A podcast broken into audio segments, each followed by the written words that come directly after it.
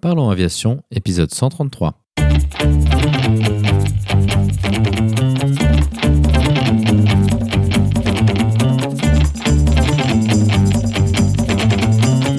Parlons Aviation, le podcast qui parle de tout ce qui vole.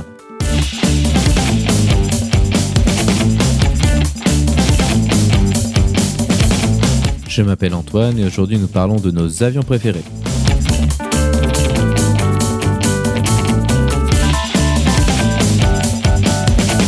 Bienvenue à bord, j'espère que vous êtes confortablement installés. Parlons Aviation épisode 133 et prêt au départ.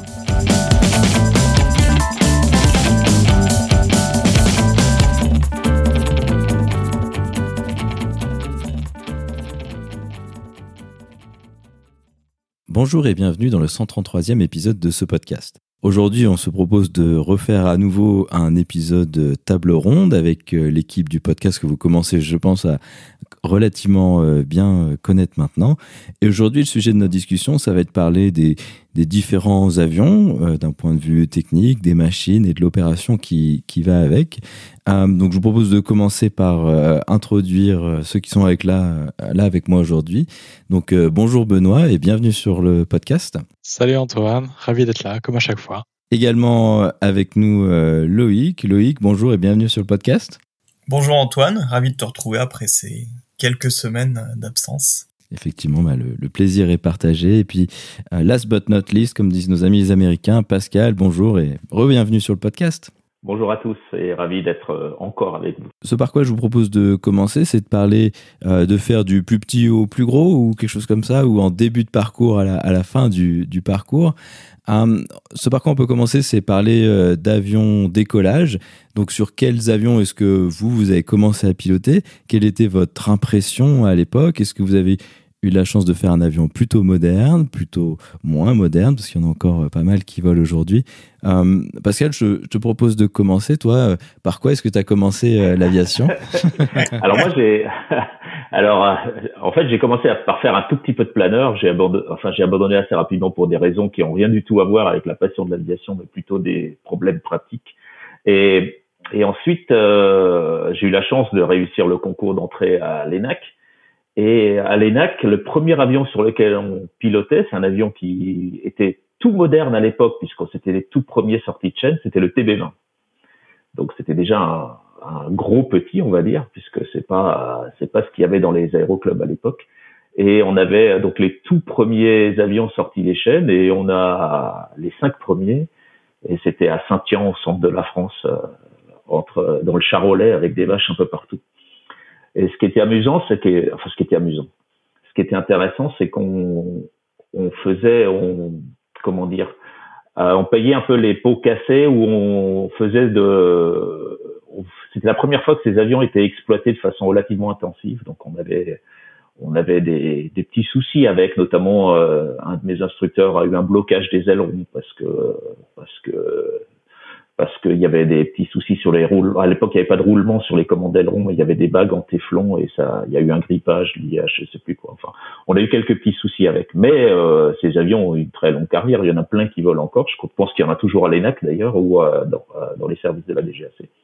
Et pour pour nous, c'était un avion qui était équipé de façon très très classique, mais c'était un gros avion déjà avec un train rentrant, un pas variable au niveau des hélices et qui permettait de faire des choses euh, assez qui volaient assez vite, qui volaient relativement vite. Hein, qui, je crois que la vitesse de croisière c'est 140 nœuds à peu près, donc c'est un peu plus rapide que les avions d'aéroclub. Et, euh, voilà, j'ai fait, je crois j'ai dû faire 200 heures ou 210 heures de formation sur sur cet avion. Je crois que les TB20 sont toujours actifs à l'ENAC et ils ont été, il me semble, rétrofités avec euh, et des nouvelles avioniques, si je dis pas. Ouais, c'est ça. Il, me semble, il semble, en, il semble en avoir croisé effectivement qui était, euh, qui était, euh, qui avait, euh, qui avait été modernisé, on va dire ça comme ça, voilà. Moi, j'ai pas fait de TB20, j'ai fait du TB10, mais je trouvais que c'est un avion qui est assez pâteau à, piloter. Le, le, TB10, c'est la version sans le train rentrant avec une motorisation plus petite, hein, c'est ça si je dis pas de bêtises. Ouais, c'est ça. Ouais. Il y avait le TB10 et puis après il y avait un, un, encore plus petit qui était le TB9. Et euh, le TB20, oui, c'était un avion, euh, c'était un avion assez, finalement, c'était un avion assez lourd, mais c'était une plateforme intéressante. Euh, on faisait de, on on faisait du vol aux instruments, on faisait l'initiation au vol aux instruments sur ces avions, et donc c'était, c'était globalement relativement stable. Un peu lourd en profondeur parce que bah, comme le moteur était c'était un gros moteur, ils avaient reculé la profondeur un petit peu. Donc quand on les regarde, on, a l'impression que la profondeur elle est posée derrière l'avion. Mais euh, mais c'était enfin pour pour nous pour moi qui découvrais euh, l'aviation, le pilotage d'avion à moteur, c'était voilà, c'était ça ou c'était ça de toute façon. Moi, j'ai entendu des histoires euh, de formation à l'ENAC où, euh, alors, je pense peut-être pas en début de formation, mais un petit peu plus tard, ils faisaient du, de, de la Corvette, cette espèce de, d'avion qui ressemble un peu à Falcon 20. Tu as, eu la chance de faire ça? Ouais, alors moi, j'ai fait, euh, donc la, la, progression que moi j'ai faite, c'est on faisait de la, du TB20. On faisait ça pendant un an à peu près, jusqu'au, jusqu'au pilote professionnel, donc l'équivalent, on va dire un équivalent du CPL actuel. Ensuite, on faisait un an de théorie pour passer le pilote de ligne théorique, qui était un examen un peu différent de ce qui se passe maintenant. Et ensuite, on faisait du Cessna 310 pour faire l'IFR bimoteur. Et enfin, on revenait faire des, des gros avions, entre guillemets. Un premier avion qui était le Nord 262, qui était un avion sur lequel on avait un mécanicien navigant, parce qu'on allait être amené dans notre carrière encore à voler avec des avions avec des mécaniciens navigants, ce que j'ai eu la chance de faire encore en ligne et puis ensuite de la Corvette qui était un petit biréacteur. Donc on faisait euh, on faisait tous ces avions. Et euh, le petit biréacteur c'était amusant. et on passait nos tests finaux euh, sur sur ce, sur ce petit biréacteur qui a pas eu de succès parce qu'il avait les pattes un peu courtes par rapport par rapport à tout ce qui était Falcon et autres avions biréacteurs d'affaires américains.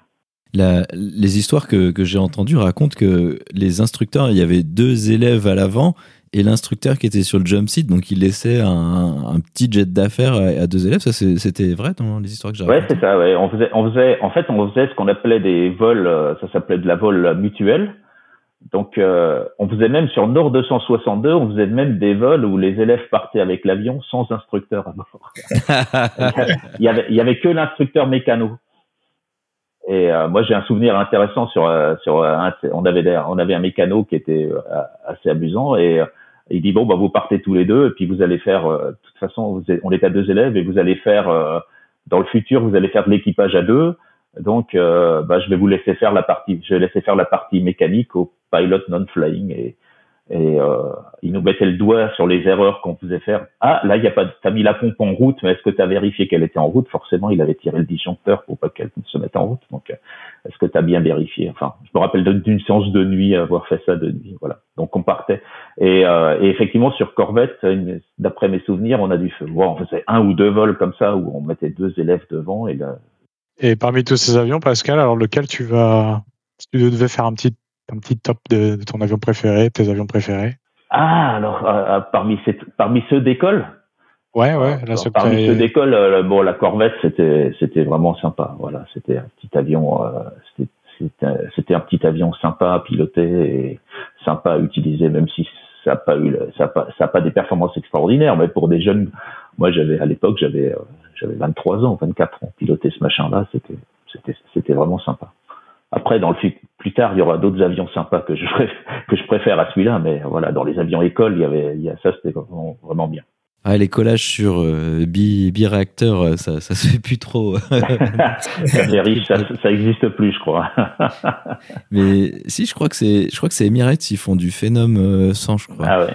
Bah, moi, quand j'étais chez Etihad, que j'ai fait mon programme cadet, j'étais la dernière promo à tout faire sur Diamond, mais la promo d'après, ils faisaient sur Phenom 100. Ils faisaient tout sur Phenom 100. Ah ouais. Tout sur Phenom 100 Ah ouais, ouais, ouais. Ça évite de se faire surprendre quand on fait du réacteur un peu plus tard.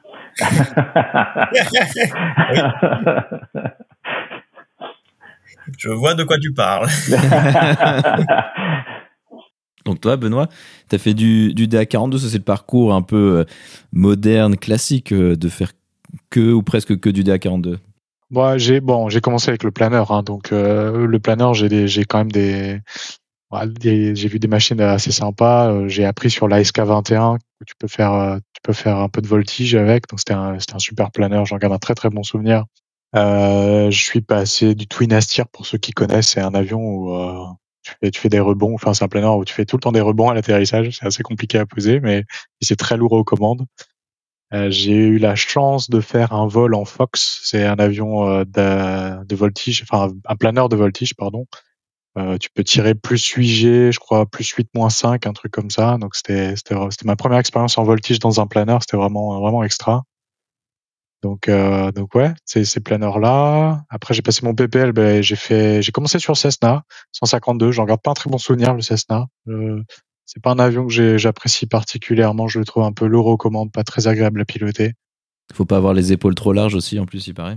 Ouais, ouais, ouais, c'est ouais, j'ai rapidement découvert le Piper 28. Et alors ça, c'est c'est vraiment un avion d'aviation générale que j'ai que j'ai apprécié énormément. Très facile à poser, je trouve, euh, vraiment agréable à utiliser. Et euh, ouais, puis bah, après quand j'ai commencé ma formation pro, bah, j'ai tout fait sur Diamond euh, 42. Donc bimoteur, euh, moderne, avec du Garmin 1000. Super avion, j'en garde un très très bon souvenir, euh, un plaisir à poser. Euh, vraiment vraiment une super machine. Donc euh, ouais, voilà un petit peu le tour des, des machines que j'ai fait. Bon, je suis passé sur du DR400, c'est toujours sympa. J'ai fait un peu de TP10. Mais ouais, donc si je devais faire un petit classement, euh, ben ouais, euh, c'est vrai que le Diamond 42, j'en garde un très très bon souvenir. Bon, c'est là où j'ai fait le plus d'heures de vol. Et bon, on en parlera après. Des, des, avions un petit peu qui sortent de l'ordinaire, on en, on, on en parlera tout à l'heure, mais voilà, Alors, rien spoiler. Et du coup, le DA42 que tu as fait, euh, c'était dans le, dans le désert avec la grande verrière. C'était pas trop thermiquement intense, parce que c'est un peu un inconvénient des avions modernes avec ces grandes verrières. Ouais, alors si euh, la moitié de la flotte était, était équipée d'un pack air conditionné, et la moitié de la flotte n'avait pas de air conditionné. Donc euh, dans le désert, euh, et le Diamond 42, au niveau performance, même si c'est un bimoteur, alors moi, j'ai j'avais fini ma formation de Diamond 42 vers la fin de l'été, enfin début, fin du début de l'été, enfin avant le début de l'été. Et on était très limité en performance déjà à cause des températures, donc on pouvait voler que pendant la nuit ou très tôt le matin. Et à partir des 10 heures de l'après-midi, t'avais plus, t'avais plus assez de performance en cas de remise gaz sur un seul moteur. Tu pouvais pas, tu pouvais rien faire quoi. Donc, euh, donc on volait pas, euh, on volait pas à ce moment-là. Et je me souviens que mon test euh, IFR, en gros, euh, je l'ai fait euh, avant, avant le début de l'été. J'étais sur un avion qui avait pas d'air conditionné et voilà, à shooter des AILS euh, à il était 9-10 heures du matin. c'était sous la verrière avec une température de fou. c'était c'était c'était compliqué quoi. Je suis j'étais rentré lessivé. J'avais voilà, j'ai dû boire 2 litres d'eau à la sortie de l'avion quoi. C'était pour vous entraîner aux horaires irréguliers de, de navigants, c'est ça, de voler la nuit comme ça aussi hein? Ouais, ouais, ouais, c'est ça. Mais bon, après, tu, j'ai fait des vols magnifiques hein, euh, aussi, euh, avec des levées de soleil au-dessus du désert. Où euh, je me souviens d'un jour m'être posé à Al Batin, qui est le petit aéroport d'Abu Dhabi, qui est juste à côté de la mosquée. En finale, tu passes juste à côté de la mosquée, qui est tout éclairé. c'est, tu passes à hauteur de minaret. C'est des, souvenirs exceptionnels. Donc, si tu devais choisir un top 3 parmi ces, ces premiers avions? Eh ben, un top 3, je mettrais je mettrais euh, le Diamond en premier, euh, le Piper en PA28 en 2 et je mettrais bien le DR400 en 3. Hmm, le Piper euh, avant le DR400, étonnant. ouais, c'est le côté américain, je pense. Ok, très bien. Et donc, donc toi, Loïc, je crois que tu as fait du Piper aussi, non? Ouais, j'ai fait du Piper pendant toute ma formation pro. et en plus, ce qui était sympa, c'est que j'ai fait un peu toutes les motorisations, train rentrant, turbo, donc un peu tout ce qui marchait. Nous, ce qui était marrant, c'est que sur notre PA28 train rentrant, il avait une petite particularité, c'est que dès que tu rentrais ou sortais le train, ça faisait tout disjoncter. Donc tu perdais euh, toute ton électronique pendant euh, bah, 3-4 secondes, le temps que tout se, se remette en, branle dans l'avion. Bon voilà, c'est... Moi je pense que déjà, on en parlera un peu plus tard, mais le, le choix de l'avion préféré dépend aussi des anecdotes qu'on a avec. Euh, moi, il y a des avions. Bah, mon premier avion, par exemple, c'est le Lionceau, la PM20 Lionceau, euh, fabriqué à Issoire. C'est un avion. Moi, j'avais connu que ça. C'est mon premier lâcher solo, ma première nave, etc. J'adore cet avion pour ça.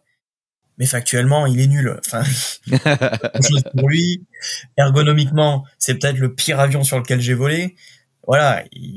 Mais je suis foncièrement attaché à cet avion de par ce que j'ai vécu avec. Euh, par exemple, en termes d'ergonomie, euh, nous, euh, à l'aéroclub, on en a cassé un parce que le, frein, il est à main et le frein est, est placé 4 cm sous la manette des gaz. la piste est courte, le mec se fait un peu peur, veut prendre les freins, fait pas attention, donne un coup de poing dans la manette des gaz, repasse plein gaz sans s'en rendre compte et freine en même temps. Ça marche pas bien, mais c'est un problème d'ergonomie à la base. C'est un moteur Rotax le Lionceau, non Ouais, c'est un Rotax 912, ouais. Standard. Donc, au, au moins c'est pas trop bruyant. Non, au moins euh, c'est vrai qu'il fait pas trop de bruit. Et, et après, euh, bah il y a aussi le Cessna Cardinal. Alors moi, celui sur lequel j'ai volé en France, ils sont quasiment tous train rentrants. Moi, il n'était pas train rentrant. C'était aux États-Unis pour mon mûrissement. Pareil, j'ai fait des choses avec cet avion euh, génial. J'ai jamais réussi à le poser en senteur. Ça, c'est quelque chose aussi. En fait, il a une aile très épaisse. Je sais plus si c'est l'aile du 182 qui. Enfin, ils ont chopé l'aile d'un autre Cessna qu'ils ont mis sur cette cellule-là, ce qui fait qu'il est un peu. Euh, ça masque un peu la gouverne de profondeur à l'arrondi.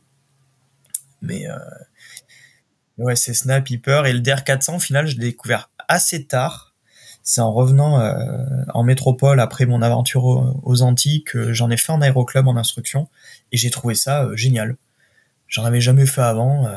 fin aux commandes. il fait ce qu'on lui demande de faire. On avait même un- le prototype du DR500 à l'aéroclub à Quimper, qui a été remotorisé en 180 chevaux, donc reclassé en DR400, mais la cellule est une cellule de DR500. Donc vraiment. C'était une euh, cellule métallique, non? C'était pas ça? Ouais, de mémoire c'est ça. Et en plus, tu peux monter à 5 personnes dedans. Ok. Donc euh, beaucoup plus large en cabine. euh, et il garde toutes les propriétés de vol d'un DR400. Donc euh, très sympa aussi, ouais. Donc si tu devais choisir le, le- le top 3, tu mettrais quoi? Euh, en troisième position, à l'inverse de Benoît, moi je mettrais le 152 parce que j'adore cet avion. Euh, ah, en deux, euh, ah, quand même le, le Cardinal pour tout ce que j'ai fait avec et puis euh, voilà, j'en garde un souvenir génial. Et en un, je mettrais le PA18 parce que j'en ai pas parlé, mais le, le PA18 j'en ai fait aussi pas mal d'heures dans les Pyrénées et euh, bah, j'adore. C'est Donc c'est train classique, euh, Ouais. possibilité de faire de la montagne, euh, c'est ça. c'est ça? Ouais, en plus c'était un 150 chevaux de mémoire, donc assez puissant pour partir euh, sur des altitudes densité un peu élevées dans les Pyrénées, donc non, non, génial. T'avais été jusqu'à la Calif Montagne Roux avec ou pas?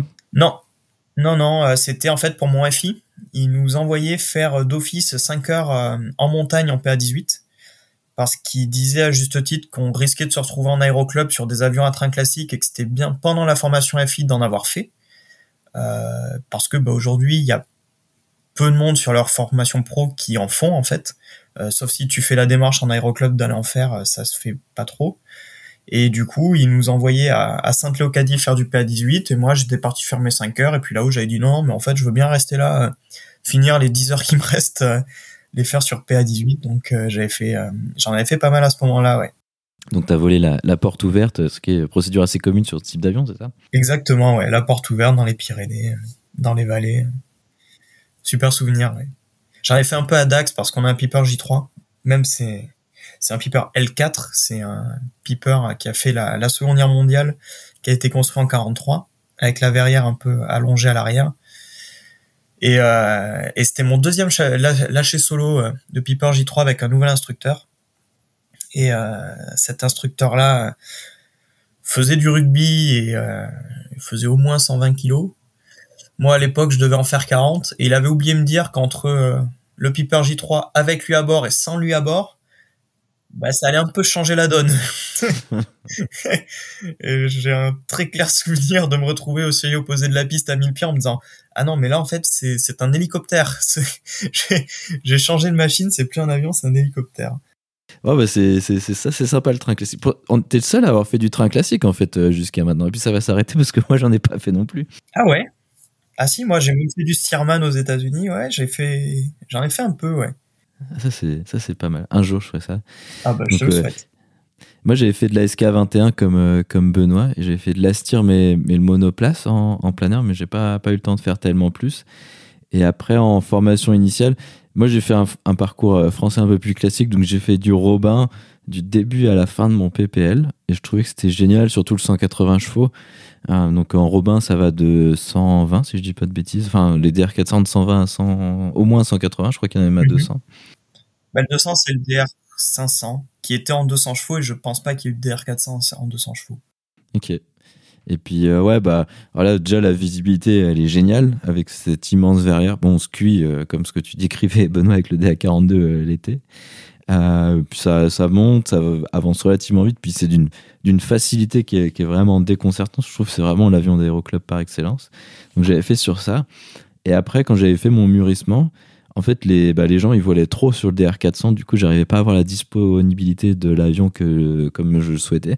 Et donc, en fait, cet aéroclub avait, comme pas mal d'aéroclubs, il y a souvent des aéroclubs qui ont une flotte principale et qui vont avoir un ou deux autres avions en plus qui vont être différents. Et puis, les gens, ils osent pas se faire lâcher dessus. Et du coup, cet aéroclub, c'était ça. Moi, il y avait un PA18 ou PA19, donc comme le train classique, comme ah. tu décrivais Loïc, puis ils l'ont pété un mois après mon arrivée. Ouf. Puis je crois qu'il a revolé genre 5-6 ans plus tard. Puis après, ils l'ont recassé. Enfin, mais ils l'ont re-réparé, parce que je l'ai vu euh, récemment. Et, euh, et, donc, en fait, il y avait un PA28, donc un Piper euh, Elbas, train classique, train, train tricycle. Et en fait, il était, il était avec un glass cockpit. Et en fait, personne ne, faisait, se faisait lâcher dessus. Et tout le monde disait que c'était un avion pas terrible, hein, ce qui était à se poser la question pourquoi est-ce qu'il l'avait.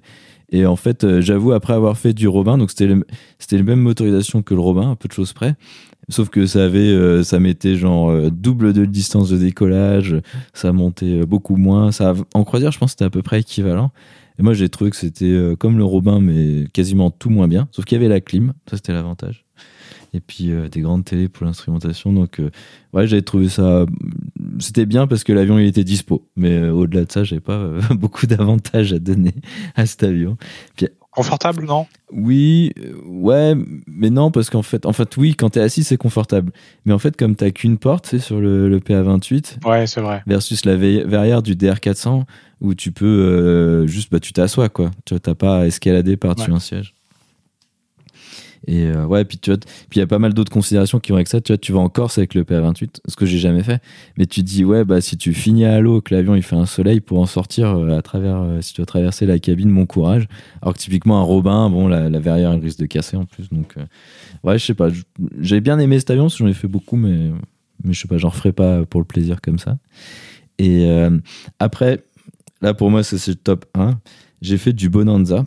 Donc ah, en bah formation professionnelle, on faisait un IFR mono et puis après un IFR multi, contrairement à beaucoup de formations aujourd'hui qui font que euh, un IFR multi.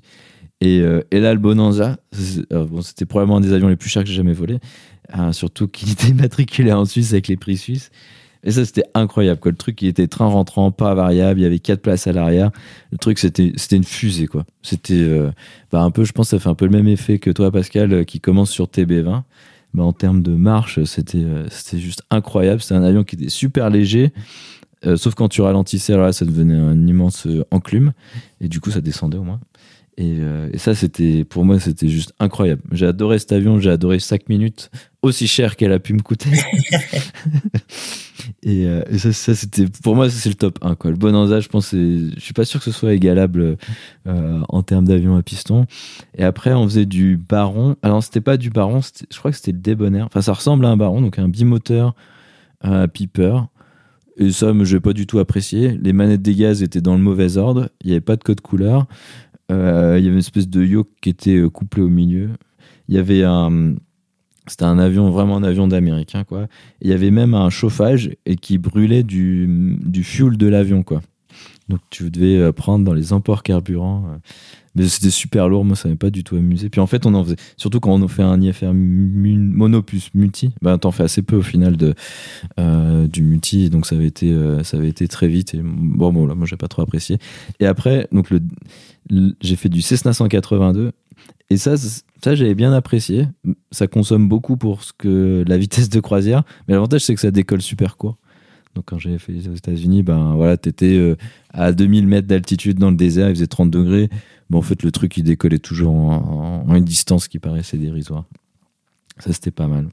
Puis après, bah, en tant qu'instructeur, j'ai fait du Tecnam P2006, dont j'ai pas mal parlé euh, sur le podcast. je trouve c'est chouette le P2006. Alors c'est sûr que ça avance pas trop, ça décolle pas particulièrement. Oh, ça décolle assez court, mais ça monte pas des tonnes, surtout sur un moteur. Et en fait, du coup, bah, le P2006, ça va s'arrêter parce que l'école, ils ont eu pas mal de problèmes mécaniques avec. Et du coup, ben, j'ai refait du DA42 que j'avais fait en stage instructeur. Puis je trouve c'est Je trouve, je trouve c'est génial aussi le DA42. Donc, donc si je devais donner un top 3, ouais, ce serait le Bonanza. C'est juste incroyable. Le, le DA42 et puis le, le, le Cessna 182, juste c'est un bon camion qui marche bien. quoi. Et le Bonanza, t'as fait, c'était en peinage en T ou en peinage papillon? Hum, euh, attends, je crois que c'était en peinage en, en croix, c'est possible ça? Ouais, ouais, euh, ouais, pas, pas, pas en T, en croix, c'est ça que je voulais dire. En Ouais. V? Soit en- Pas celui en V, parce que je crois que les ceux en V c'est des, des, assez, des assez vieilles machines. Ah, ok. Donc non, c'était l'empennage en croix, mais en fait des, des Bonanza, il y en a qui font, euh, qui font assez peu de chevaux, je crois 200, 200 chevaux, et puis celui-là, je sais plus, il faisait 280, enfin un truc énorme quoi. Mais ça, ouais, c'était, c'était vraiment de la folie quoi. Surtout venant du Robin. Ah, moi, le Bonanza est dans ma bucket list des avions que j'ai envie euh, de toucher Ah ouais. ou une fois. Ouais, ouais. Je confirme. C'est génial. Mais ça coûte cher. Je, vous ai, je pense que c'est le bon moment de vous parler d'un avion euh, GA. euh, que J'ai eu la chance de faire un vol dessus, mais ça a été un coup de foudre phénoménal. hein, mais c'est un avion un peu particulier. Euh, dans le cadre de ma formation, j'ai fait de l'Extra 300 LT. Ouh. Et alors ça, ça, ça, ça a été euh, exceptionnel. Donc, euh, il aurait pu rentrer dans mon classement euh, GA, mais bon, c'est, je le garde pour le classement euh, euh, final en fait. Mais ouais, l'ex- si un jour vous avez l'occasion de toucher ces bêtes-là, les extra 300, extra 330, euh, pouf, ça, c'est assez exceptionnel. Et vous aviez fait quoi en formation av- avec? C'était tout ce qui était formation euh, UPRT, les, les attitudes inusuelles Ouais, c'était l'UPRT, c'était ça, c'était formation UPRT. Mais euh, ouais, moi j'ai expédié la formation UPRT pour faire euh, pour faire de la voltige rapidement derrière sur le sur le l'extra 300. Et euh, je pensais ouais, l'un de mes plus beaux vols. hein, où je me suis plus éclaté. Ça, c'est sympa. Toi, t'avais fait de l'UPRT euh, en formation, euh, Loïc aussi? Non, je suis passé juste avant que ça devienne obligatoire en formation, où on pouvait encore le faire au simu. Et j'ai fait, euh, en fait, j'ai fait ma QTATR peut-être trois semaines avant que ça passe, euh, que ça devienne obligatoire en formation initiale. Et du coup, je l'ai fait sur ma QTATR. Donc, j'ai fait partie des derniers qui n'ont pas eu de module UPRT euh, en formation. Ouais, exact. Ouais, bah, moi aussi, c'était donc les situations, les attitudes inusuelles, c'est cette sorte de voltige sans être de la voltige. Et, Mm. et au Simu, ça n'a pas du tout, du tout, du tout le même Non. effet que sur Extra 300, pour dire ça gentiment. vous, Pascal, vous faisiez de ce genre de choses des... Moi, j'avais fait, nous, on avait fait, euh, on avait fait une semaine de Cap 10. On a juste fait un peu, un peu de Cap 10, mais c'était plus orienté euh, découverte de la voltige que UPR, euh, enfin que position inusuelle. À l'époque, on n'en parlait pas forcément de, on en- on- voilà. Donc, euh, c'était, voilà, c'était une petite initiation à la voltige, on va dire, voilà, sur une petite semaine. Bon, moi, je pense qu'on a pas trop mal fait le tour des avions de formation. Je vous propose de, de- de commencer par, euh, euh, par avancer, donc la, la suite de la, disons, de, de la carrière professionnelle. Euh, toi, Pascal, tu as, commencé sur quoi? Ça fait quoi de se retrouver sur jet? Alors, bon, toi, tu avais déjà fait du jet en, en formation, du coup. c'est petit peu, ouais. mais, euh, alors, je vais juste rebondir un peu sur, euh, je crois que c'est euh, Loïc qui parlait de ça. En fait, les avions qu'on aime aussi, et c'est c'est un peu ce qu'on en a fait, ce qu'on a fait avec. Et euh, donc moi, j'ai commencé sur euh, mon avion fétiche, enfin c'est sur ce qui est devenu mon avion fétiche. euh, désolé Antoine, le Boeing 737, mais le Boeing 737, mais, le, mais le Boeing 730, mais le Boeing 737 200. Donc c'est vraiment le vieux Boeing 737 avec les tout petits moteurs, avec zéro électronique à l'intérieur. Enfin, pas tout à fait zéro, mais quasiment rien. On avait quand même un petit calculateur de performance. hein, euh, enfin, de performance quand je parle de un calculateur de- gestion moteur, on va dire ça. De, voilà. Et, euh, et en fait, pourquoi euh, Alors, d'abord, c'est l'avion sur lequel j'ai commencé ma carrière de copilote. Donc, euh, c'était les avions venaient à l'époque, les avions venaient juste d'arriver. Enfin, ça faisait pas longtemps qu'ils étaient arrivés à la compagnie. Et c'était encore le secteur euh, bébé où on, euh, le premier secteur, euh, première division de vol où on faisait de l'équipage à deux. Alors c'était euh, vachement, enfin c'était relativement strict au niveau d'un certain nombre de procédures, de machin. Enfin moi j'ai bien aimé ça. Et euh, puis j'ai eu la chance de côtoyer certaines personnes. Ma, ma, ma qualif, ma QT a été signée par un gars qui s'appelle Patrick Fourtic. Je sais pas si, le nom vous parle ou pas. C'est un gars qui a fait plein de choses en aviation, qui a fait un tour du monde dans un ah, le même avion qu'a Antoine qu'ont les Chabert, un Lockheed Electra, euh, qui a fait, enfin voilà, qui a fait plein, plein de trucs, a fait de l'hélico, a fait des raids, enfin voilà. Donc c'était amusant de voilà, il m'a fait ma QT. À, l'époque, on n'avait pas de simu, on allait à Francfort faire nos QT. Et, et le 737-200, donc moi j'en ai, en fait, j'en ai fait que, j'en ai fait pas très longtemps, j'en ai fait en ligne, j'ai dû en faire deux ans et demi à peu près. Et, mais j'allais retrouver cet avion un tout petit peu plus tard, euh, sept, sept ans plus tard, j'ai retrouvé cet avion pour mon passage commandant de bord. Donc, ce qui était intéressant, c'est que, c'est que techniquement, j'avais pas oublié grand chose finalement. Et donc, il y a, c'était intéressant de revenir sur le même avion. Et puis, c'est un avion qui ensuite, avec lequel j'ai fait plein de choses extraordinaires que pas tous les pilotes de ligne font. Il se trouve que j'ai, bon, j'ai fait de l'instruction, ça c'est déjà, voilà, j'ai été responsable des instructeurs sur cette machine pendant quelques temps. Et ce qui m'a permis de faire euh, des vols un peu particuliers, j'étais qualifié euh, sur cet avion vol, euh, vol, vol d'essai, en fait, vol de sortie de, de visite. Et donc on faisait, on amenait l'avion dans les coins là où on n'y allait pas tout le temps. Voilà, on, sortait, on allait, on approchait le décrochage, on faisait tous les trucs en secours, on dépressurisait l'avion pour voir si les masques tombaient. Enfin voilà, on faisait les essais des vols de trois. À l'époque, il y avait, comme il n'y avait pas beaucoup d'électronique, il fallait tout tester en vrai. Donc on faisait des vols, on sortait, ça, ça durait 3-4 heures pour faire, euh, pour vérifier que l'avion pouvait être mis en ligne correctement. Donc ça c'était très amusant à faire.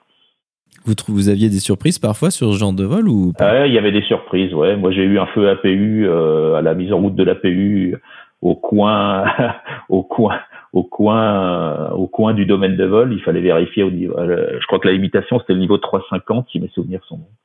Et donc, fallait faire un démarrage APU Nova 350 et ça s'est terminé par un feu. Enfin bon, ça s'est terminé, c'était une fuite d'air sur l'APU. Donc voilà. Donc le vol a été raccourci. on a eu, euh, j'ai eu, euh, on a eu sur un avion, on a eu des problèmes de pressurisation. Euh, voilà, on n'arrivait pas à le pressuriser correctement. En fait, on, on, ferme tout, on vérifie les taux de fuite et puis ça, ça fuyait trop. Donc euh, voilà, il y avait il y avait eu des soucis en montage, et puis après on trouve plein de petits détails, de petites choses qui marchent pas comme prévu.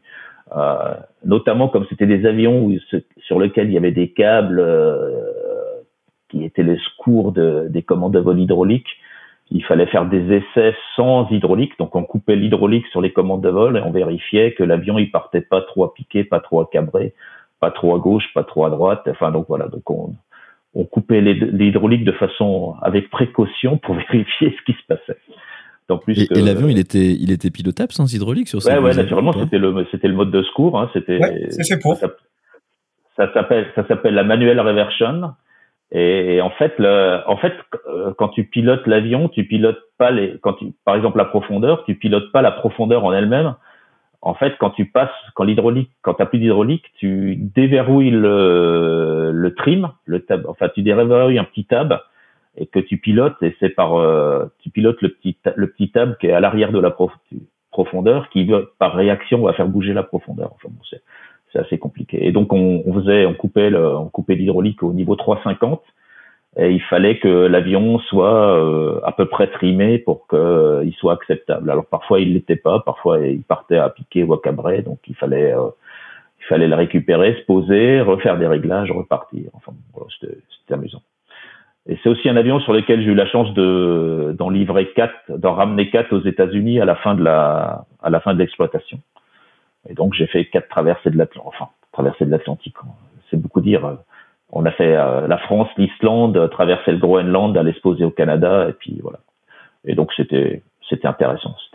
Donc ça reste voilà, ça reste un avion euh, entre guillemets fétiche pour parce que j'ai tout j'ai appris tous mes métiers sur cet avion et j'ai fait plein de choses amusantes dessus. Et c'était mon premier. Et puis l'autre avion qu'on est un peu obligé de mentionner euh, dans ta carrière, Pascal, si je dis pas de bêtises, tu l'avais fait en tant que en tant qu'OPL, en tant que copie, c'était le, le 747 classique en plus. Ça, ça devait être quelque chose quand même. Voilà, donc ça c'était le c'était j'avais mis un top 1, top 2, donc c'était le top 2. donc voilà, moi j'ai eu la chance de faire du 747 classique assez rapi assez rapidement puisque je dis j'avais j'ai fait euh, enfin on va dire que j'ai fait à peu près trois ans de trois ans de 737 et ensuite je suis parti. Et ensuite j'avais étonnamment j'avais le choix entre aller sur 747 400 puisqu'on on avait on avait les premiers 747 400 et le classique et j'ai choisi d'aller faire du classique.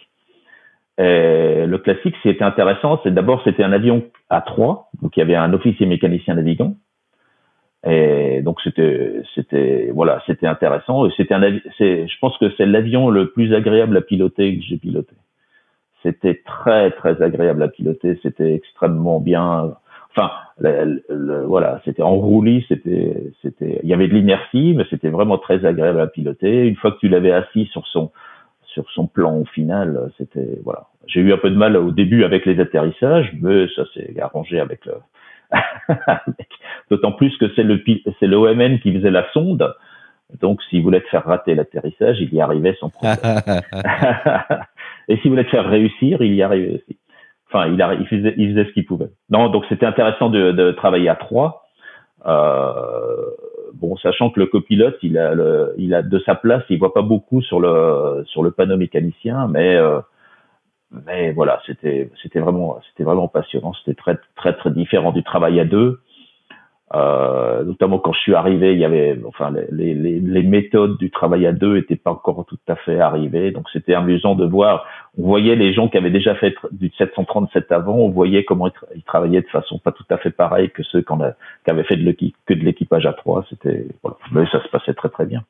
Et, euh, et puis il y avait aussi, puis il y avait un, à l'époque il y avait un réseau extraordinaire hein, sur 700. Moi j'ai fait du 747 classique entre 90 et 96. Euh, bah, on allait dans le monde entier. Hein. On allait, euh, l'avion, il allait à Tahiti, il allait euh, en Amérique du Sud, il allait en Afrique partout, il allait en Asie. Enfin, on avait un réseau extraordinaire. C'était des avions qui avaient pas encore les ranges, c'est-à-dire les, ils pouvaient pas franchir des distances comme on peut les franchir maintenant. Donc en fait, on avait beaucoup de et puis les gens voyageaient un peu moins. C'était il y a plus de 30 ans. Même si les gens voyageaient déjà beaucoup, mais euh, les vols les, plus longs qu'on enfin les vols longs qu'on faisait, c'était aller aux Antilles par exemple, ça c'était ça c'était long. Après à la fin de l'exploitation vers 95 96, on a commencé à faire des vols longs, plus longs notamment à cause de la guerre du Golfe, à cause d'un certain nombre de, de soucis qu'on a, qui, qui, a eu à ce moment-là. Mais au début, on faisait, euh, on faisait des vols courts. Enfin, on faisait des vols courts. On allait loin, mais on y allait en plusieurs fois. Pour aller à Hong Kong, par exemple, il y avait systématiquement une étape. Donc, euh, quand tu partais de Paris, tu faisais Paris quelque chose, généralement en Inde ou au Pakistan. Et puis, il fallait attendre que le vol du lendemain ou du surlendemain arrive pour pouvoir faire l'étape, euh, l'escale jusqu'à Hong Kong et sur le retour la même chose. Donc ça faisait des, des ça faisait des vols des, des, des vols en eux-mêmes plus courts, mais des départs de la maison plus longs, puisque forcément il fallait s'arrêter au milieu, fallait voilà l'Amérique du Sud, il y avait souvent il y avait pour aller à Rio, il y avait souvent une escale. Les seuls trucs qui étaient vraiment longs qu'on faisait sans escale, c'était un peu la côte ouest des États-Unis. Mais il y avait plein d'endroits où il y a des escales. Il n'y avait pas de Mexico direct, il n'y avait pas de Buenos Aires direct, il n'y avait pas de Santiago du Chili direct. Il y avait, on n'allait pas à La Réunion en direct, on n'allait pas à Tokyo en direct. Enfin. Et vous passiez par où du coup? Pardon? Tu faisais où ton escale? Tokyo par exemple. Tokyo, on a. Non, bah, pour le Mexique. Euh, le Mexico. alors en fait, le, le, Mexique, ça passait par Houston. Donc en fait, euh, l'équipage faisait, par exemple, il partait une semaine à Houston et sur le et sur euh, dans la semaine, il faisait une ou deux bretelles Mexico. C'est-à-dire, l'équipage faisait Paris-Houston, et deux jours après, il y a un avion qui arrivait de Paris, et l'équipage qui était à Houston ferait, faisait Houston, Mexico-Houston, et puis c'était un autre équipage qui, qui, revenait à Paris. Euh, Rio de Janeiro, c'était allé à, tu, te posais à Recife ou à Dakar.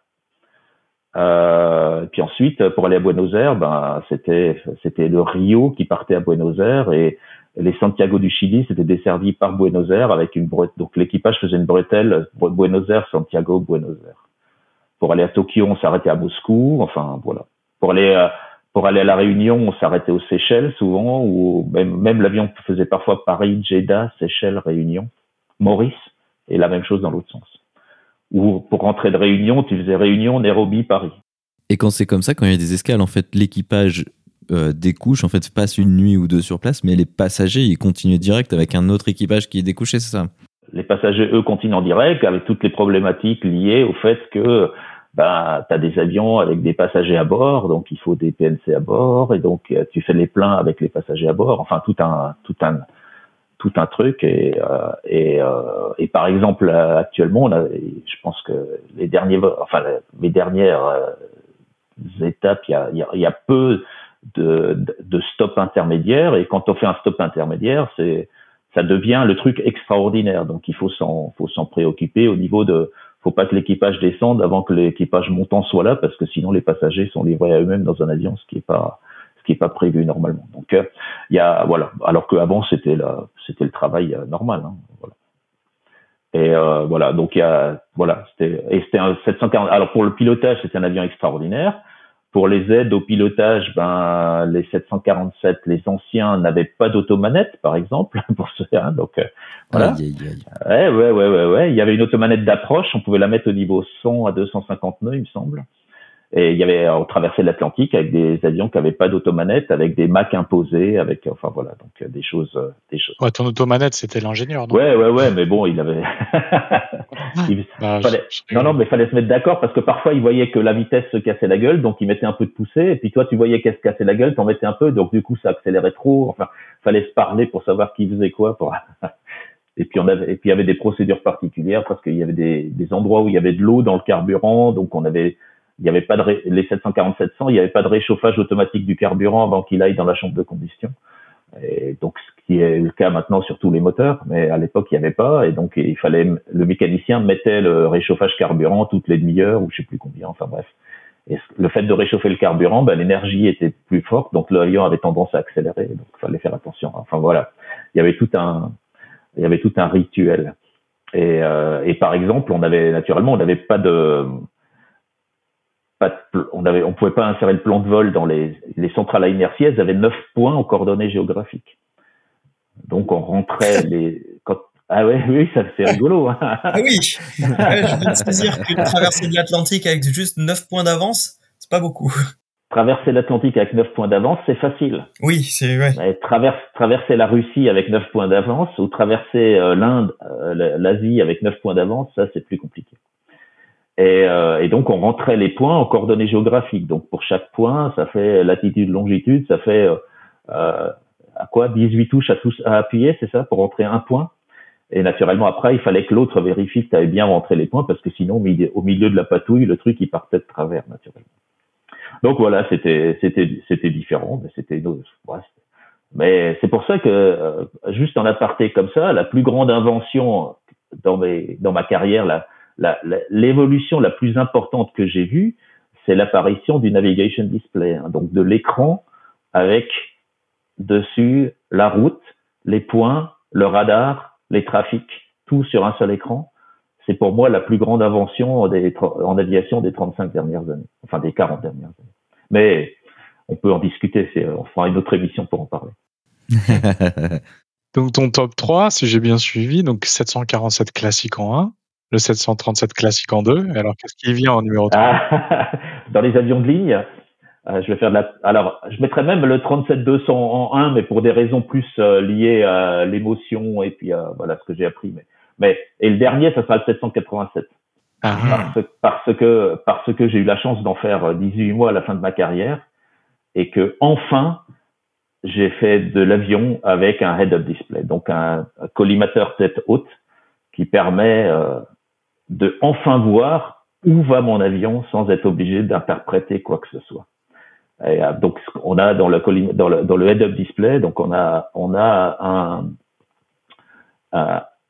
élément important qui s'appelle le vecteur vitesse. Le vecteur vitesse, c'est le point vers lequel pointe l'avion, non pas le nez de l'avion, mais la trajectoire de l'avion. Et ça, je pense que c'est essentiel. Enfin, je comprends pas pourquoi on n'a pas ça depuis 50 ans dans les avions. Et, euh, et, donc je, voilà. Et puis c'est un avion moderne. Hein. J'ai fait que des avions un peu anciens, même, des, même j'ai fait du triple 7, ça a déjà 30 ans, je crois.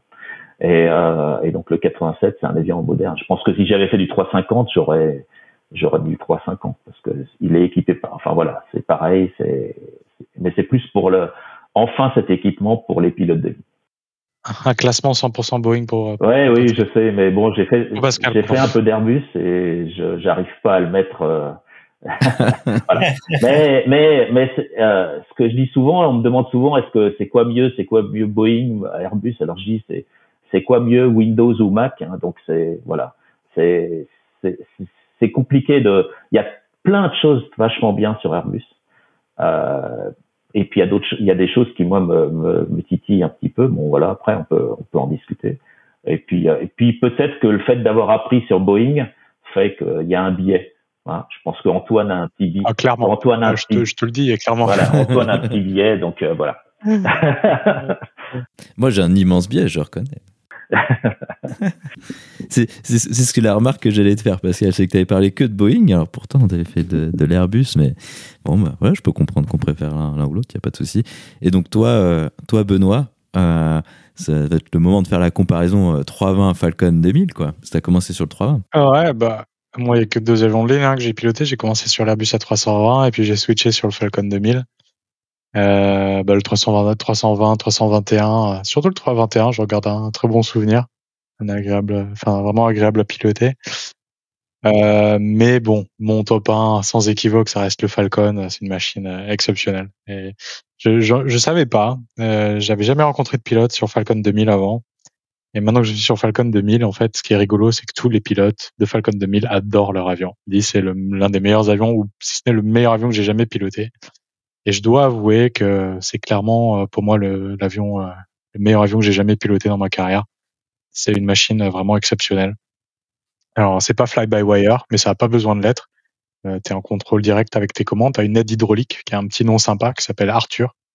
C'est le boîtier qui s'appelle Arthur, qui, qui, qui vient euh, suppléer euh, les commandes avec de l'hydraulique et, et, le boulot qu'a fait Dassault sur ses commandes de vol est euh, remarquable.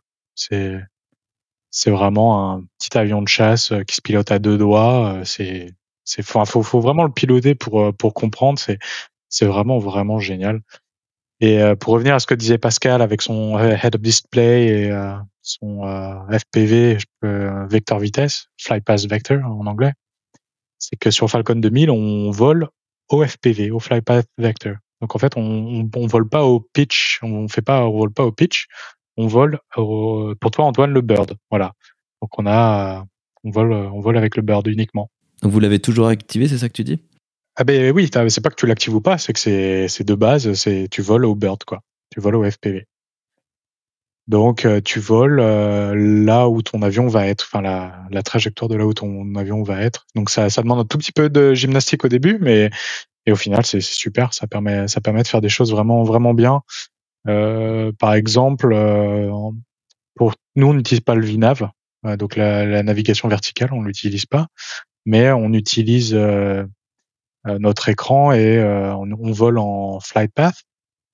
Donc on affiche un degré, une pente, on fait nos descentes avec 3 euh, degrés, 3, degrés et demi, 4 degrés. Et puis avec nos, nos écrans, ben on, peut voir en fait la projection de notre altitude euh, dans 100 nautiques, 200 nautiques, et ça nous permet de voir où on en est par rapport aux contraintes, contraintes d'altitude. Et euh, c'est comme ça qu'on vole le, Falcon. Donc ça, vous le faites dès la croisière, la, descente avec un en degré? Ouais, ouais, ouais, ouais. En fait, j'utilise, on utilise très, très, très rarement euh, l'autopilote en mode euh, vertical. Mm. Enfin, on est on est en auto, on est en pilote automatique, mais on est dans un mode qu'on appelle path. On est juste, on sélectionne juste notre nos degrés et on descend comme ça. Ah, ok, c'est intéressant parce que sur l'Airbus, ça, ça c'est une fonctionnalité qui existe aussi, contrairement au Boeing notamment. Où, mais c'est juste pour voler les approches, quoi. Et du coup, toi, donc, t'as obligé d'être un peu de te reprogrammer pour pouvoir euh, tout calculer comme ça? Non, pas du tout. C'est pas compliqué parce que tu as l'aide visuelle. En fait, tu vois ton, tu vois ton, ta pente euh, de descente sur, euh, sur tes écrans et c'est super bien fait. Donc, tu sais exactement où t'en es. Et puis, tu sais, enfin, as l'habitude. Hein, on fait la petite gymnastique cérébrale avec la table de 3 pour savoir où on en est vis-à-vis du de notre descente. Et non, ça se passe super bien. Et du coup aussi, est-ce que tu as dû t'adapter aux, différentes euh, performances d'atterrissage et de décollage, de, de poser euh, notamment sur une piste? Je sais pas si vous arrivez à faire moins de 1000 mètres, euh, mais sur des pistes courtes, tout ça, ça demande un peu de, aussi de, gymnastique ah, c'est une super question. Alors non, les pistes de moins de 1000 mètres, on n'en fait pas. Hein. Il nous faut globalement, allez, on va dire 1200, 1300, on va dire 1300 mètres. Ouais, ça, ça m'a demandé un gros changement parce que c'est vrai qu'aux Émirats, je posais que sur des pistes de 4 km, 3 km. Enfin, et là, je fais vraiment des, des opérations sont différentes, des pistes courtes, euh, des pistes qui sont pas larges du tout. Euh, là, l'autre jour, on a décollé, euh, on a décollé de Naples, je crois. Ouais, c'était Naples où il y a une montagne, euh, il y a une montagne devant sur un des côtés de la piste. donc ça fait toujours bizarre de décoller face à une montagne et de faire un virage tout de suite à 400 pieds pour partir dans l'autre sens. Euh, non, ouais, c'est des performances. Ouais, le, le, la chose euh, qui change également, c'est les performances. Quoi. Le Falcon 2000, ça a des performances juste dingues.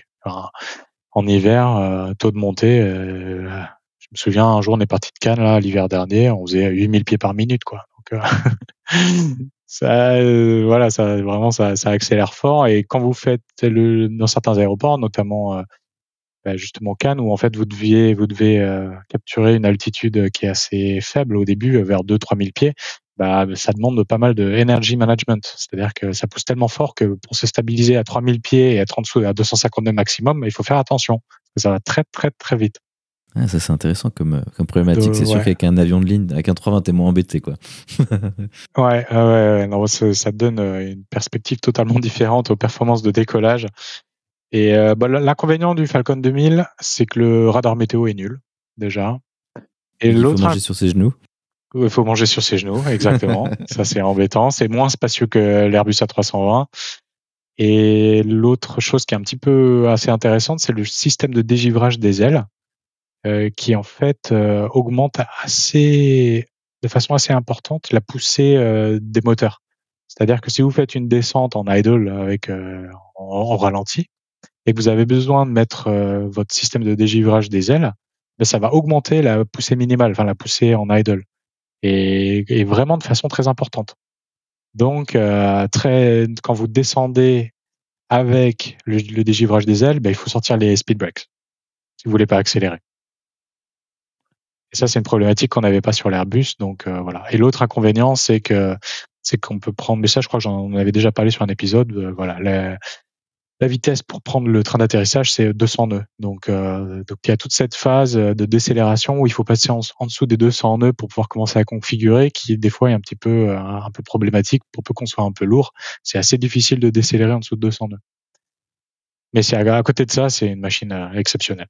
Ah bah ça a l'air ça a l'air bien cool en tout cas. Et donc toi Loïc, toi tu as fait trois machines en un espace de temps assez réduit parce que depuis le dernier épisode, tu es maintenant qualifié sur 737 alors pas le même que Pascal quand même, je crois.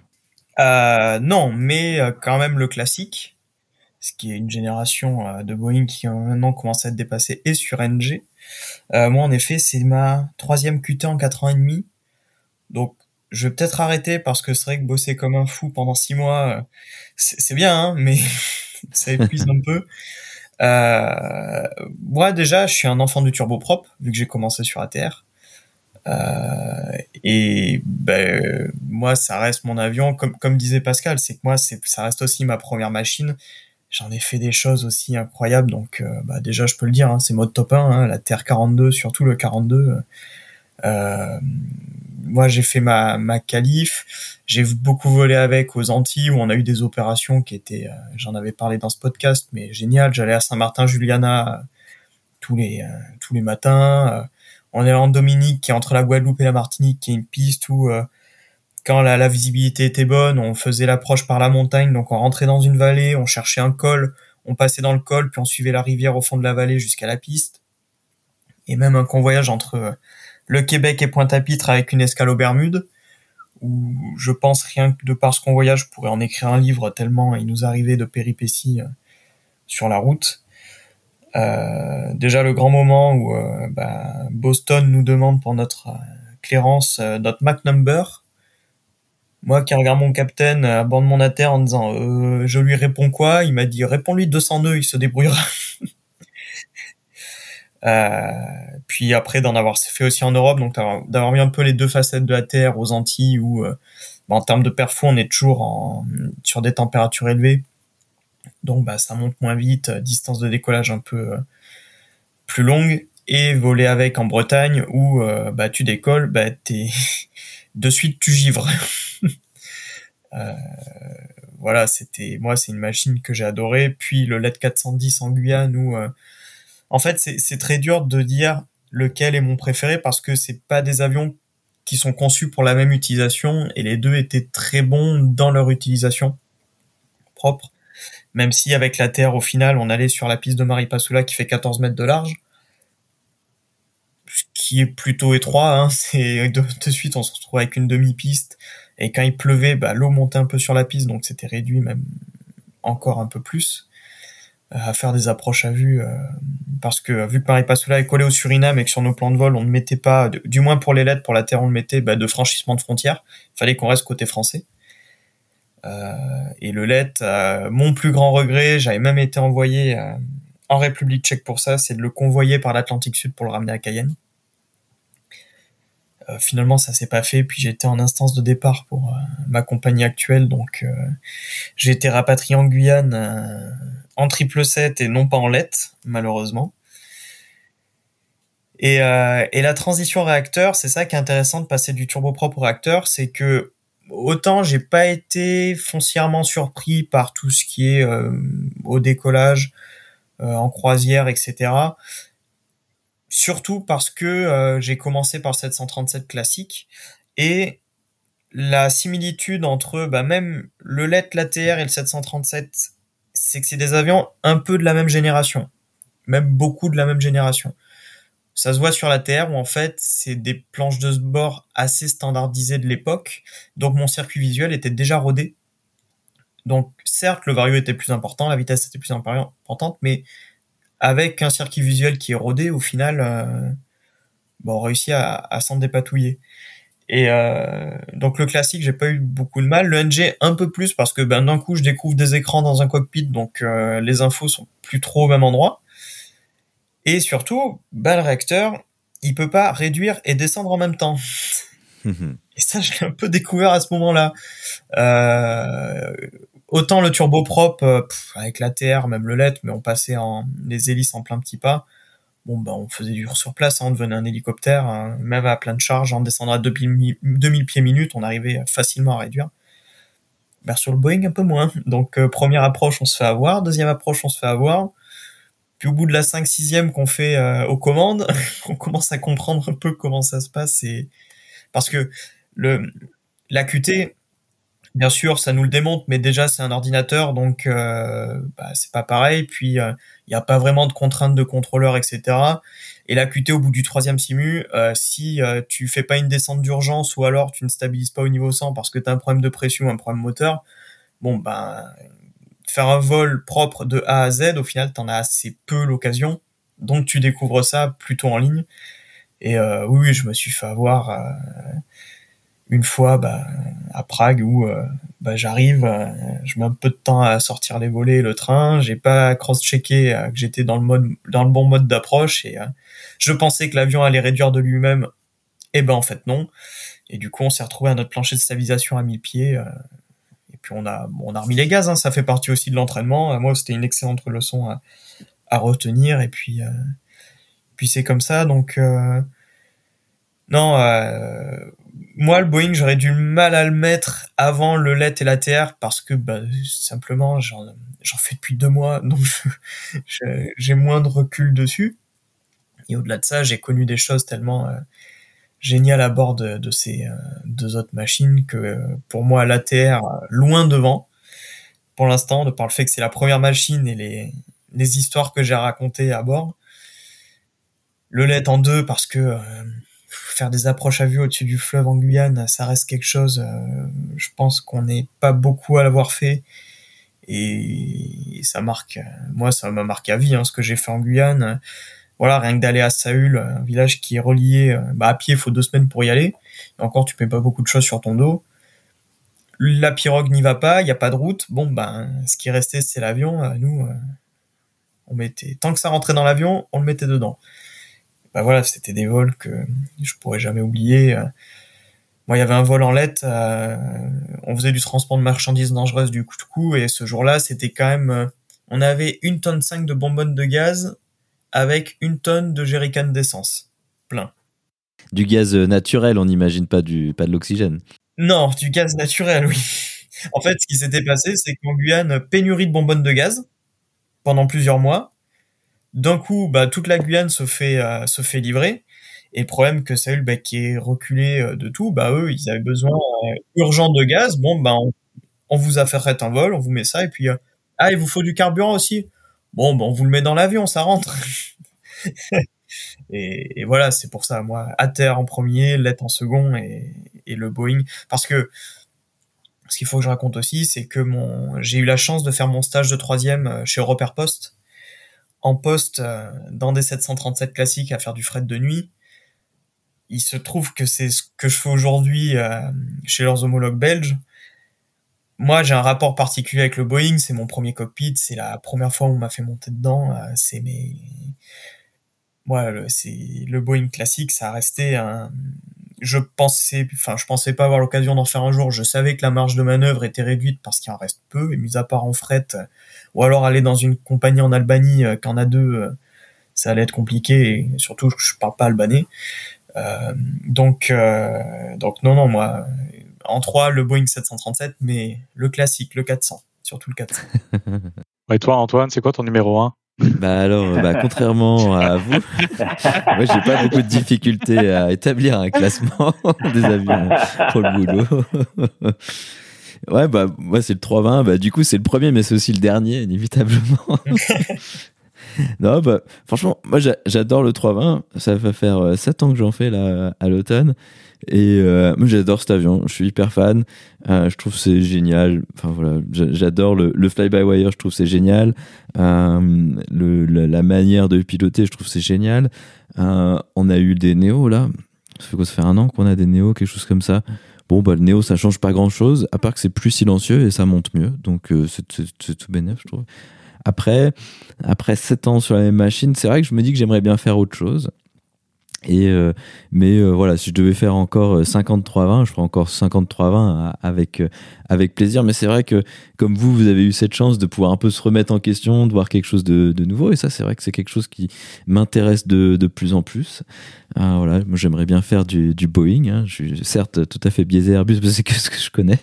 c'est le seul truc que je connais. Mais moi j'aimerais bien faire du, du, du Boeing. Alors pas le 737, ça, ça, me dit pas, désolé, euh, mais peut-être un jour, qui sait, mais, mais euh, ouais, aller faire du, du triple 7, du 87, pourquoi pas, mais du 350 aussi, euh, voilà, moi je suis pas, je suis pas très dogmatique là-dessus. ça a l'air bien parti. Et oui, donc j'espère, j'espère en discuter dans un an de mais qualif. triple 7, c'est peut-être un petit peu ambitieux, mais 350, on verra, on verra. je, je, demande à faire un peu autre chose. C'est vrai qu'après 7 ans, après 7 ans de 3 je serais content de faire autre chose. Mais euh, on verra, on verra bien là où ça nous mènera. Euh, ouais. Je peux rajouter un petit, je peux rajouter un petit mot? Parce que il m'est venu un truc. Euh, en fait, quand je quand je faisais du 37, j'ai fait un autre truc un peu particulier qui reste un souvenir sympa. Hmm. C'est se poser sur un aérodrome qui n'existe plus, mais qui a grande grande importance dans l'histoire de l'aéronautique et de l'aéronautique française. C'est Toulouse-Montaudran. Ah oui en fait, euh, j'ai eu la chance de m'y poser, euh, je crois, deux fois et de décoller au moins deux fois. Et euh, bon, c'était voilà, c'est un aérodrome qui a disparu malheureusement et qui était exploité de façon privée par Air France à, l'époque encore parce qu'il y avait de la maintenance, on amenait des avions en maintenance. Et donc c'était c'était amusant d'aller se poser là-bas. C'est un petit petit clin d'œil à l'histoire, on va dire ça comme ça. Donc voilà, donc on approche la fin de, de cet épisode. Donc on a parlé des, des avions qu'on a pilotés, mais comme n'importe qui, on, on, a des rêves, des, des, envies. Et donc je vous propose de faire un dernier tour de table sur quel serait l'avion que vous rêverez de piloter si vous pouviez piloter euh, n'importe lequel, même s'il vole plus. Hein, on va pas être pointilleux. Euh, Vas-y, Benoît, tu, tu veux te lancer? Ouais, moi, ce serait le Rafale. Si, si jamais vous, vous avez un copain qui fait du Rafale, euh, faites-moi signe. Excellent choix, mais je crois qu'ils sont un peu pointilleux sur l'accès au, cockpit. Moi, j'ai de l'expérience sur Dassault aussi. Ah, il y a, peut-être aussi un, Arthur dans le Rafale. Il hein. faut aller se rouler dans la boue pendant trois mois avant, c'est ça le seul euh, prix, de, le prix du truc. Ok, très bien. Loïc? Euh, Moi, il y en a deux, j'arrive pas à choisir. Il y a le 727, hmm. quand même. Et euh, un autre, moi je suis, un grand fanat de Warbird et c'est le Lancaster, le bombardier britannique. Je, le trouve déjà sublime, il fait un son euh, terrible et, euh, et pour avoir lu deux trois choses qu'il faisait avec en 39-45, aujourd'hui bon il joue plus trop avec, ce que je comprends il n'y en a plus que deux qui volent, mais c'était un avion qui passait la voltige assez aisément parce qu'à base c'était un bimoteur qui a été remotorisé en quadrimoteur donc qui vole bien et ouais, moi c'est c'est le Lancaster. Donc euh, quadrimoteur de bombardement de la Seconde Guerre mondiale, hein, c'est ça Exactement, britannique, ouais. Ouais, ouais. Ok, très bien, bon, excellent choix. Et, donc toi, Pascal euh, Moi, j'ai, je vais dire, il y a deux avions aussi, deux avions pour aller très vite. Euh, il y a Concorde, j'aurais adoré piloter Mm. Concorde. J'ai eu la chance de le prendre deux fois comme passager, j'aurais bien aimé. euh, Enfin, j'ai monté trois fois dedans, donc euh, voilà. Et, euh, et puis un autre avion, mais alors là pour aller très très vite, j'aurais bien aimé faire un tour de FR71. Ah, excellent choix. Malheureusement, euh, tous les deux, euh, ça sera plus possible. Le Rafale, ça reste possible. hein. Le Lancaster, peut-être aussi. Bon, le Rafale, c'est ambitieux hein, quand même. Et toi, Antoine? Et toi, Antoine? Ah oui, bah oui. Antoine. Bon, moi aussi, je vais, moi aussi, je vais tricher. Je vais en dire deux du coup. moi, le premier, c'est un planeur. C'est la navette spatiale. Bon, ben, voilà. Ah oui. Ah ouais, ah ouais, bien, bien. Pour moi, ça c'est descendre. Bon, niveau finesse, c'est un peu léger, mais c'est quand même niveau vitesse, c'est plutôt pas mal. Faut aller au musée. Au, euh, faut- faut aller au musée à Houston. Il y a des simulateurs de- d'atterrissage en navette spatiale. Il y en a quelques-uns. Ah, Ah ouais, j'avais fait à, On à Cape amusé avec Canaveral. un, un de mes copies. On avait essayé de faire les meilleurs perfs sur tous les simulateurs. C'est des espèces de jeux d'arcade. C'était amusant. Ouais, ça, ça, bon voilà, pour moi, c'est la légende. Voilà, c'est cette génération que j'avais vu sur le pas de lancement. Jamais vu un décollage, mais voilà, pour moi, c'est légendaire. Et puis là, un, un avion plus classique, dirons-nous, euh, c'est le hum, Super Constellation, quoi. Pour moi, le Super Constellation, c'est. Ah ouais, bien, bien, bravo. Ouais, je, te, re- je te rejoindrai. Je te Ouais, rejoindrai sur ce. On est obligé de manger sur ses genoux, mais ça vaut le coup, je pense. Lui, on s'y habitue. Au début, on se plaint et en fait, ça va. Peut-être un jour, je connaîtrai ça. J'espère, quelque part. Ah, tous des choix, des choix éclectiques très, très intéressants. C'est bien. Ouais. Moi, pourquoi le Rafale C'est pour les technologies? Je suis très curieux Bah ouais. des nouvelles technologies qui vont arriver dans les cockpits. Et en général, on sait que ça arrive par les avions militaires d'abord. Et je pense que Dassault a des choses intéressantes à proposer. Donc, je serais curieux de voir. Ouais, puis le, enfin, le, le Rafale, c'est un side stick, mais qui bouge presque pas, où il calcule la pression que tu exerces dessus. C'est assez. euh, Moi, j'ai Ouais. volé que le simulateur, évidemment, mais c'est assez, euh, c'est assez dingue, quoi. Bon, bah voilà, je vous propose de s'arrêter là. Eh bien, messieurs, merci une fois de plus euh, de m'avoir rejoint pour euh, enregistrer un épisode du podcast. Bah, merci à toi de nous avoir invités. Et Antoine, Ouais, bah, merci. Un jour, Avec faudrait peut-être qu'on fasse les. Mais le, le pire. Pas du tout. On veut plus remettre un pied dedans. Ah, une j'ai, pas parlé du RV7, hein, donc euh, ça va. Ouais. Bon. Ou alors, le- on peut faire la prochaine fois, on peut faire le top des meilleurs plateaux repas qu'on a eu. Non, ça peut pas intéresser grand monde.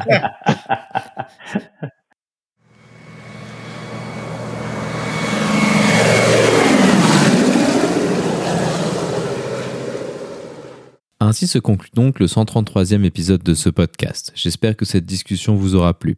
Si c'est le cas ou pas d'ailleurs, vous pouvez nous envoyer vos félicitations, remarques, suggestions et doléances sur l'adresse email habituelle contact@parlonsaviation.com.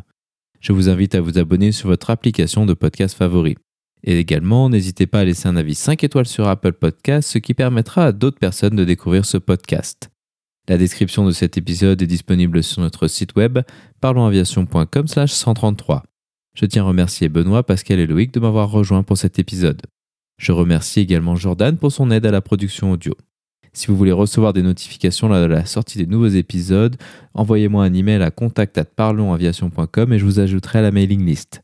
Sinon, vous pouvez nous suivre sur Twitter sur @parlonsaviation et sur Facebook. En vous souhaitant des vols nombreux, je vous remercie d'avoir écouté ce 133e épisode de Parlons Aviation.